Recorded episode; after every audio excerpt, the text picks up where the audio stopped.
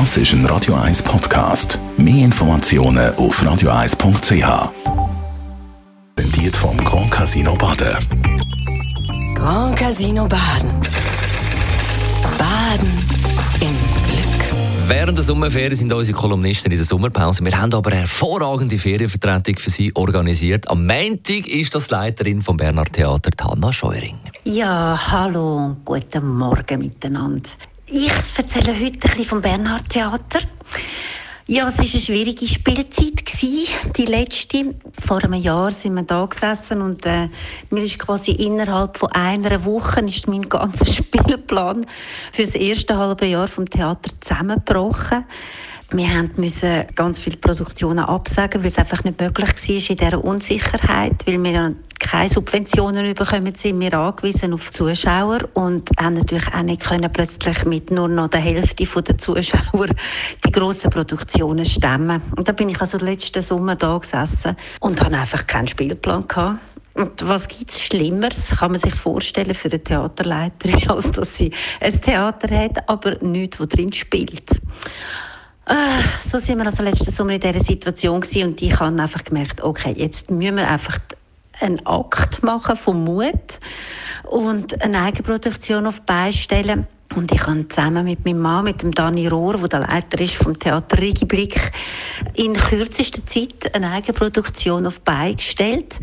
Und zwar nach einem Stück von Franz Hohler, wo heißt ÖV. Das sind alles Szenen, die im öffentlichen Verkehr spielen.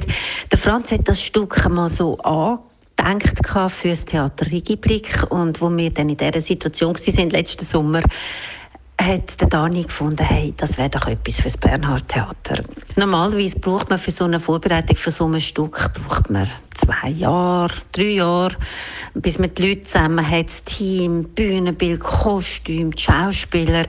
Wir haben das aber letzten Sommer einfach in No Time aus dem Boden stampfen und haben in einem Schnelldurchlauf das einfach müssen machen mit einem grossen Kraftakt.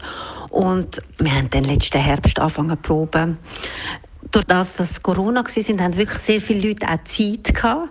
Also äh, es sind Schauspieler frei gewesen, wo unsere, unsere erste Wahl sind. Das ist natürlich unser grosses Glück gewesen.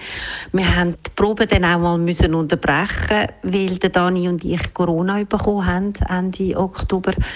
Wir haben aber zum Glück noch einen Co-Regisseur dabei gehabt, den Klaus Hemmerle, der hat dann das Ganze ein bisschen übernehmen Auf jeden Fall haben wir Ende November tatsächlich Premiere gehabt, wenn auch nur vor 50 Leuten. Wir haben das Stück dann fünfmal können spielen vor 50 Leuten und dann ist schon wieder der Lockdown gekommen. Ja, es war eine schwierige Zeit gewesen. Der Lockdown ist, wie ihr wisst, alle ja dann bis im April gegangen.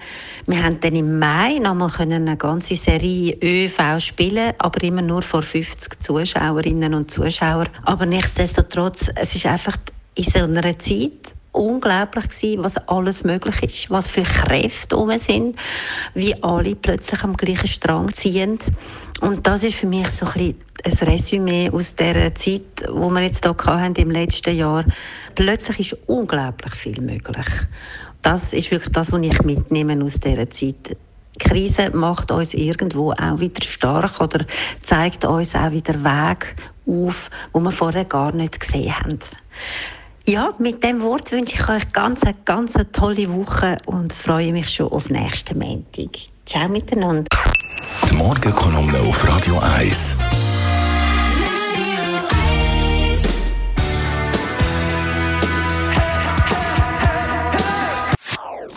Das ist ein Radio 1 Podcast. Mehr Informationen auf radio1.ch.